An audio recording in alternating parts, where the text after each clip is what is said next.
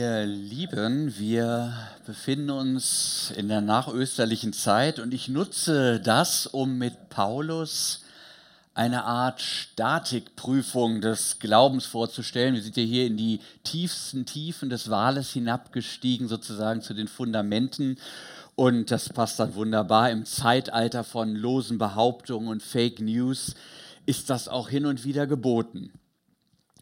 Paulus schreibt nämlich im ersten Korintherbrief, im 15. Kapitel, ich erinnere euch aber, liebe Brüder, und wir nehmen die Schwestern in Gedanken mit, an das Evangelium, das ich euch verkündigt habe, das ihr auch angenommen habt, in dem ihr auch feststeht, durch das ihr auch selig, wörtlich gerettet werdet, wenn ihr es festhaltet in der Gestalt, in der ich es euch verkündigt habe.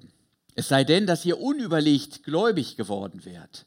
Denn in erster Linie habe ich euch weitergegeben, was ich auch empfangen habe. Dass Christus gestorben ist für unsere Sünden nach der Schrift und dass er begraben worden ist und dass er auferweckt wurde am dritten Tage nach der Schrift und dass er gesehen wurde von Kephas, das ist ähm, der äh, Petrus, ein anderer Name für ihn, danach von den Zwölfen. Danach ist er gesehen worden von mehr als 500 Brüdern auf einmal, von denen die meisten noch heute leben. Einige aber sind entschlafen. Danach ist er gesehen worden von Jakobus, danach von allen Aposteln. Zuletzt von allen ist er auch von mir als einer unzeitigen Geburt gesehen worden. Denn ich bin der geringste unter den Aposteln, der ich nicht wert bin, dass ich ein Apostel heiße, weil ich die Gemeinde Gottes verfolgt habe. Aber durch Gottes Gnade bin ich, was ich bin, und seine Gnade an mir ist nicht vergeblich gewesen, sondern ich habe viel mehr gearbeitet als sie alle, nicht aber ich, sondern Gottes Gnade, die mit mir ist. Es sei nun ich oder jene, so predigen wir, und so habt ihr geglaubt. Ich las in einer repräsentativen Umfrage, dass rund 62 Prozent aller Deutschen der Überzeugung sind, dass mit dem Tod alles aus sei. Das ist, finde ich insbesondere dann ein erstaunlicher Wert, wenn man bedenkt, dass ja immerhin noch gut die Hälfte der Deutschen einer Kirche angehören. Schaut man dann noch genauer hin, sieht man, dass in den 38 Prozent, die an ein Leben nach dem Tod glauben, auch allerlei erstaunliche Sondermeinungen vertreten sind. Also weiterleben als Tier, als anderes Lebewesen, als Teil einer großen Energie.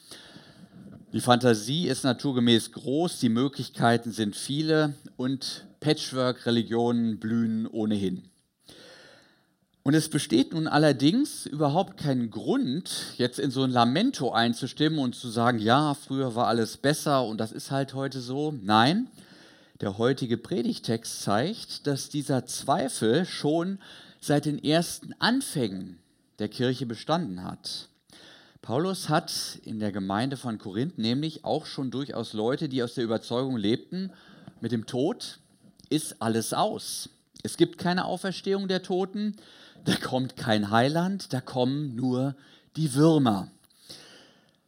Und diese unterschiedlichen Überzeugungen hatten nun damals, wie offensichtlich auch heute, durchaus nicht den Effekt, dass die, die es anders glaubten, nun dem Christentum den Rücken zukehrten, sondern man ließ sich weiterhin in der Gemeinde inspirieren und betrachtete das Christentum als eine ganz dufte Diesseitsreligion, da lässt man sich beraten, da genießt man die Gemeinschaft und man hört die netten Geschichten von dem weisen Mann Jesus und hat so eine angenehme Hintergrundmusik von dem bewohnten Universum mit dem Vater im Himmel, dem jeder Mensch doch unendlich wichtig ist.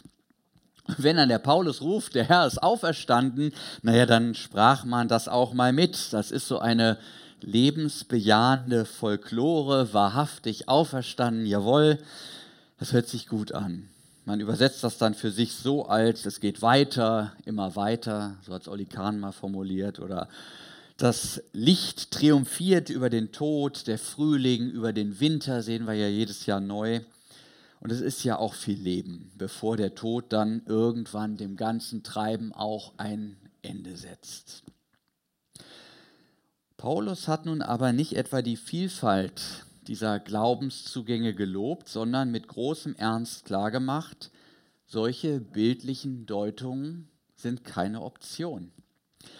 Ist Christus nicht auferstanden, sagt er, und hoffen wir allein in diesem Leben auf Christus, so sind wir die elendsten unter allen Menschen. Im Klartext, ein Christentum, das sich allein im Nutzen für diese Welt erschöpft und nicht ernst nimmt, dass Gott nach drei Tagen wieder auferweckt hat, den Jesus nämlich, das verdient nicht Respekt, sondern Mitleid.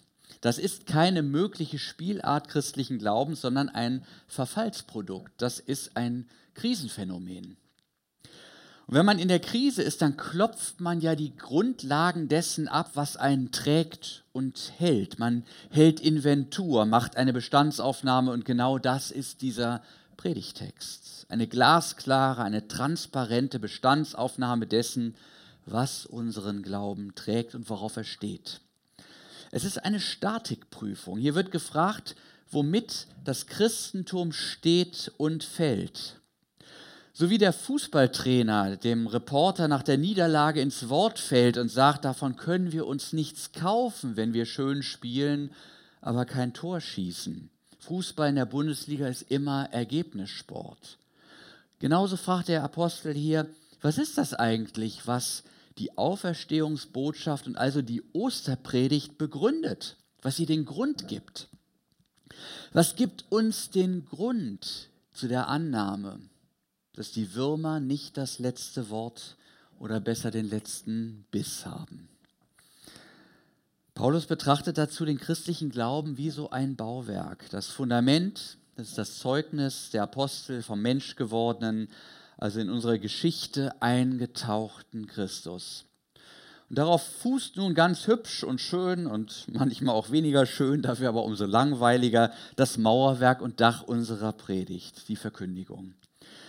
Und da gibt Paulus Rechenschaft und sagt, was hier verhandelt wird, das sind doch nicht nur schön gesprochene Sätze fürs Poesiealbum, wo der Prediger so eine frei schwebenden Mischmasch aus Psychojargon, vorgetragener Gefühligkeit, religiös zerredeter Tagespolitik und moraliengesäuertem Dauerfeuer von sich gibt.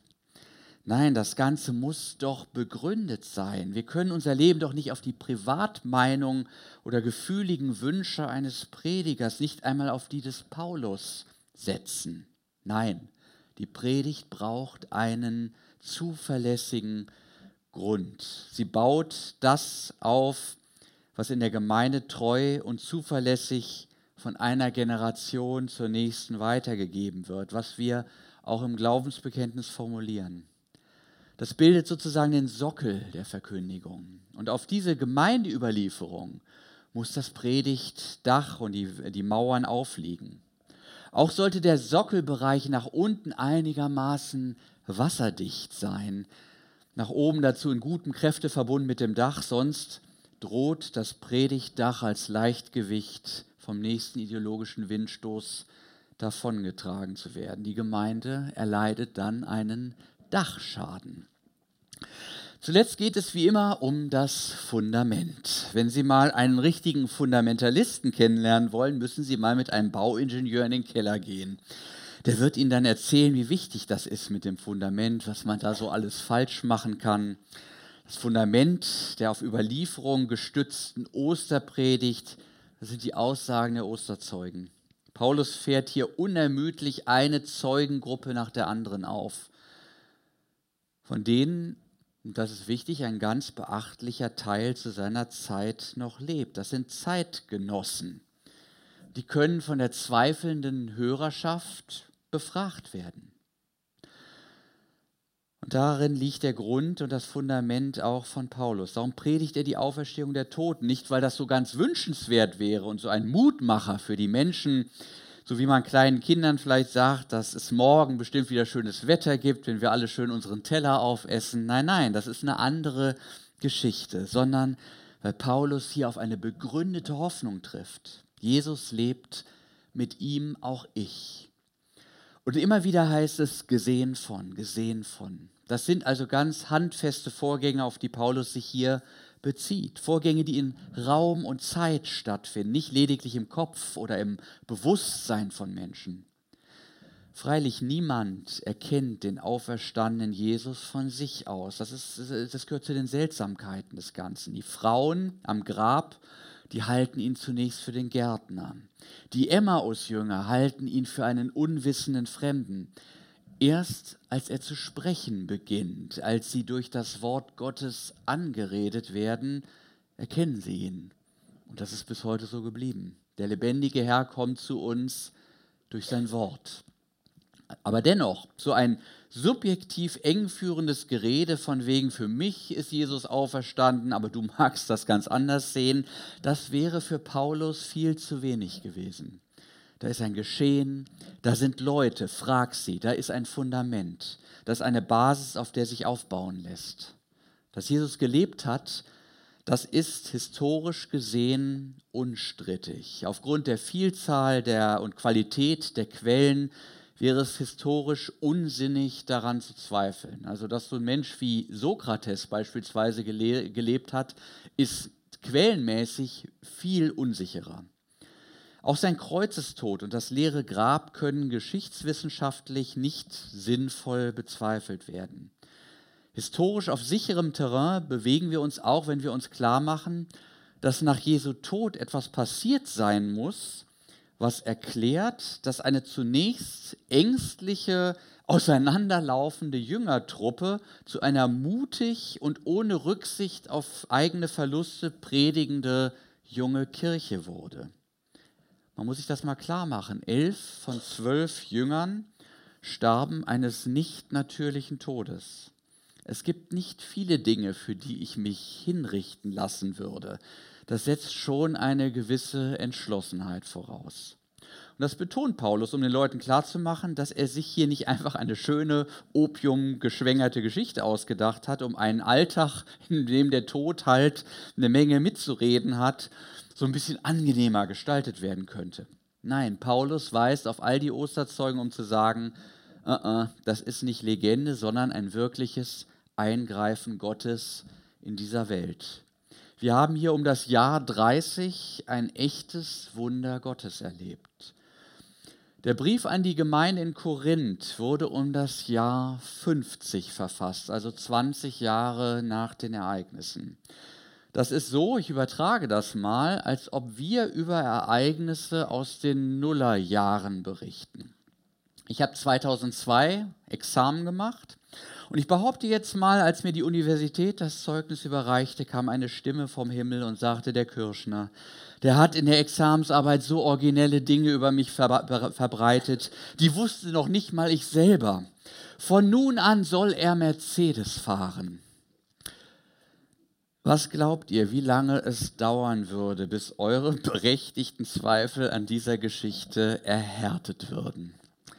Klar, das kriegt man doch schnell raus. Meine Profs leben zum Teil noch heute, die Kommilitonen sowieso. Mit so einer Geschichte käme ich nicht durch. Auch Paulus, der sprach in dem Bewusstsein, dass man seine Rede prüfen würde.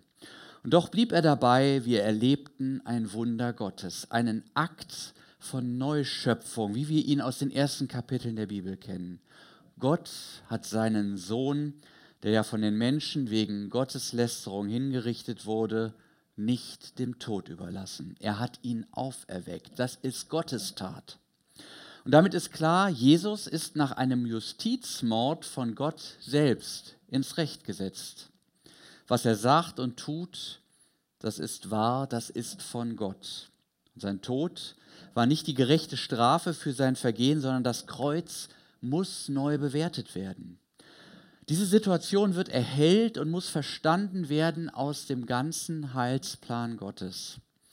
Und diejenigen, die sich in den heiligen Schriften auskannten, die wussten auch sofort, dass Geschehen, das wird erleuchtet durch das prophetische Wort, was wir aus dem Jesaja-Buch kennen, aus Jesaja 53. Da heißt es, er trug, da ist über einen Gottesknecht die Rede. Niemand wusste so recht, wer das war. Er trug unsere Schuld und lud auf sich unsere Schmerzen. Wir aber hielten ihn für den, der von Gott geschlagen und gemartert wurde. Die Strafe liegt auf ihm, auf dass wir Frieden hätten, und zwar Frieden mit Gott. Durch seine Wunden sind wir geheilt. Also dieser Kreuz, dieses Kreuz von Golgatha, das ist die Wende der Welt, die Wende zum Guten. Da hat Gott seine Hand im Spiel. Tod und Krankheit haben nicht das letzte Wort. Wir sind nicht von Gott verlassen, obwohl die Menschen sich von Gott losgesagt haben und selber Gott spielen wollen. So sehr sie dem tatsächlich menschgewordenen Gott sagen, nee, nee, du bist doch nicht Gott, das ist ja Gotteslästerung, wenn du Gott bist, dann können wir es ja nicht mehr selber sein. Gott verbindet sein Schicksal in Jesus mit den Menschen. Er stirbt für uns, wir leben mit ihm. Wenn das Grab ihn nicht festhalten kann, dann wird es auch uns nicht festhalten. Wenn wir zu ihm gehören, Jesus lebt mit ihm auch ich. In diesem Zusammenhang müssen wir noch ein Missverständnis ausräumen. Der Osterglaube der ersten Christen richtete sich nicht etwa auf die Tatsache, dass Christus auferstanden ist. Die Auferstehung Jesu ist nicht Gegenstand der Auferstehungshoffnung, sondern sie ist ihr Ausgangspunkt, ja die Voraussetzung des Auferstehungsglaubens. Also Christen glauben nicht an die Auferstehung, das ist ja durch die Zeugen verbürgt, sondern wir glauben an den Auferstandenen. Weil Jesus auferstanden ist, glaubt die Gemeinde an ihn als den von Gott beglaubigten, lebendigen Herrn, der nun auch den Tod in die Schranken weist. Weil Jesus nämlich alles, was er tat, für uns, für uns Menschen tat, weil er alles mit seinen Jüngern geteilt hat, darum sind wir gewiss, dass sein Leben auch unser Leben sein wird. Sonst wäre nämlich die Konsequenz schön für ihn, dass Gott ihn auferweckt hat. Das ist einzigartiger Sonderfall in der Geschichte. Für uns bleiben die Würmer. So aber glauben wir an die Auferstehung von den Toten, weil wir an den Auferstandenen glauben, der alles, was er tut, für uns tut. Wir sind jetzt bei der statischen Untersuchung unseres Hauses unten angekommen und gehen jetzt wieder nach oben, um doch noch einmal einen Blick auf die Wandstabilität zu werfen. Paulus hat hier einige auf wenige Schlagworte komprimierte, ja man würde sagen Katechismusstücke aus der Überlieferung verwendet. Sie sind so auch fast unverändert in unser Glaubensbekenntnis übergegangen. Mancher wird es vielleicht bemerkt haben. Ähm, nicht gestorben, begraben, nee, gekreuzigt, gestorben und begraben, genau. Mittendrin einsteigen ist immer schwierig. Ähm, das Wort Katechismus oder auch die Rede von Dogmatik, das weckt ja bei manchem so unwillkürlich die Erinnerung an manche wenig vergnügungssteuerpflichtige Konformantenstunde oder staubtrockene Predigten, während der ja schon so manches Gemeindeglied mit Schlafstörungen eine Spontanheilung erlebt hat. Und man denkt sich heimlich, all dieses Traditionsgeschwängerte ist mehr Asche als Feuer. Das erscheint als so viel unlebendiger als all das, was man selbst entdeckt, das wir als authentisch dann bezeichnen. Kurz, Erfahrung schlägt Dogma und Tradition. Das ist ja so der Trend bei uns. Dieses Ressentiment speist sich aus der ja, an sich richtigen Überzeugung, dass Glauben einfach nicht aus geborgten Erfahrungen und Gewissheiten leben kann. Glaube will ja ins Leben hinein, will ausprobiert, will bewährt sein. Alles richtig. Aber so schüttet man dann auch leicht das Kind mit dem Bade aus, wenn man den ganzen Traditionsballast über Bord kippt. Denn man übersieht, dass die Bibel und ihre handelnden Gestalten selber ihre Erfahrungen und Deutungen immer wieder auch im Licht der Tradition, also im Licht dessen, was Gläubige in der Vergangenheit mit Gott erlebt haben, erfolgreich beleuchtet haben und dadurch dann selbst ihre Erleuchtung empfingen. So heißt es im Predigtext, dass Christus gestorben ist für unsere Sünden nach der Schrift. Die ersten Christen haben die Ereignisse um Jesus mit Hilfe der Bibel des Alten Testaments gedeutet. Sie haben erwartet, dass ihnen die in der Bibel geronnene Heilsgeschichte Gottes für ihre eigene Gegenwart etwas zu sagen hat. Dass es hier einen Zusammenhang gibt, der die Geschehnisse um Golgatha erklären kann und sie im Ganzen der Heilsgeschichte Gottes mit seinem Volk beleuchtet. Und dann blinkte dieser staubige, alte, eben zitierte Text vom Jesaja auf Und auch dieses Prophetenwort aus dem Hosea ähm, durchfuhr die Gegenwart dieser Leute wie so ein elektrischer Schlag. Da heißt es, kommt, wir wollen wieder zum Herrn, denn er hat uns zerrissen und er wird uns auch heilen. Er hat uns zerschlagen, er wird uns auch verbinden. Er macht uns lebendig nach zwei Tagen und er wird uns am dritten Tage aufrichten. Das Wort für aufrichten ist dasselbe Wort wie auferstehen, dass wir vor ihm leben werden. Die Ereignisse auf Golgatha und dieses Prophetenwort erfuhren ein Schlaglicht durch diese Zeile aus dem Propheten Hosea am dritten Tage vor ihm leben. Und immer wenn es in der Bibel, wie auch in unserem Text heißt, nach der Schrift, ist das und das geschehen, nicht? Dann finden hier Echtheitsprüfungen, Authentifizierungsprozesse, könnte man sagen, statt. Die Gemeinde vergewissert sich durch die Rückbindung an die Tradition, dass sie hier nicht in übelster Weise von Gott verlassen ist, sondern nein, im Gegenteil, Gott selbst am Werk ist, dass Tradition und authentisch zusammengehören. Echter Glaube lebt von der Tradition. Man kann nicht Christ sein, ohne auf die Tradition zu hören, ohne sich rückbindend dessen zu vergewissern, dass das, was man tut und glaubt, auch wirklich christlich, also authentisch von Christus stammend ist. Man könnte mit anderen Worten sagen, Zukunft braucht Herkunft. Die Tradition ist wie ein leeres Flussbett in der Wüste, in dem sich aber unter dem Platzregen des Geistes Gottes jederzeit ein reißender Strom sammeln kann, der uns mitten hinein in seine eminenteste Gegenwart spült. In der Tradition verlaufen die Kanäle der österlichen Selbstbezeugung Gottes. Auch unser Gespräch mit Gott heute im Gebet oder unser Reden von Gott wird sich immer rückbeziehen und füllen mit dem, was Gott in Christus einst gesagt und getan hat. Deshalb lesen mündige Christen in der Bibel. Wir vergewissern uns dessen, dass Gott auch in unserem Leben und Alltag präsent ist und etwas mit uns vorhat. Lasst eure persönlichen Erfahrungen durch das Beleuchten und Erleuchten, was die Alten schon von Gott zu sagen wussten. Das sichert uns nämlich ab, dass wir nicht dem Überschwang unserer Gefühle oder Wünsche auf den Leim gehen, sondern unser Gespür für Gottes Wirken in dieser Welt immer wieder schulen und ihn und seine Spuren in seiner Schöpfung dann auch sozusagen auf frischer Tat erkennen, ertappen können. Und was zuletzt, wie die Osterpredigt des Apostels, auf solch Fundament der Osterzeugen steht, was solide abgestützt ist durch den Sockel der Tradition und Überlieferung, das zeitigt dann auch solche Reaktionen der Gemeinde, wie sie Paulus hier voraussetzt.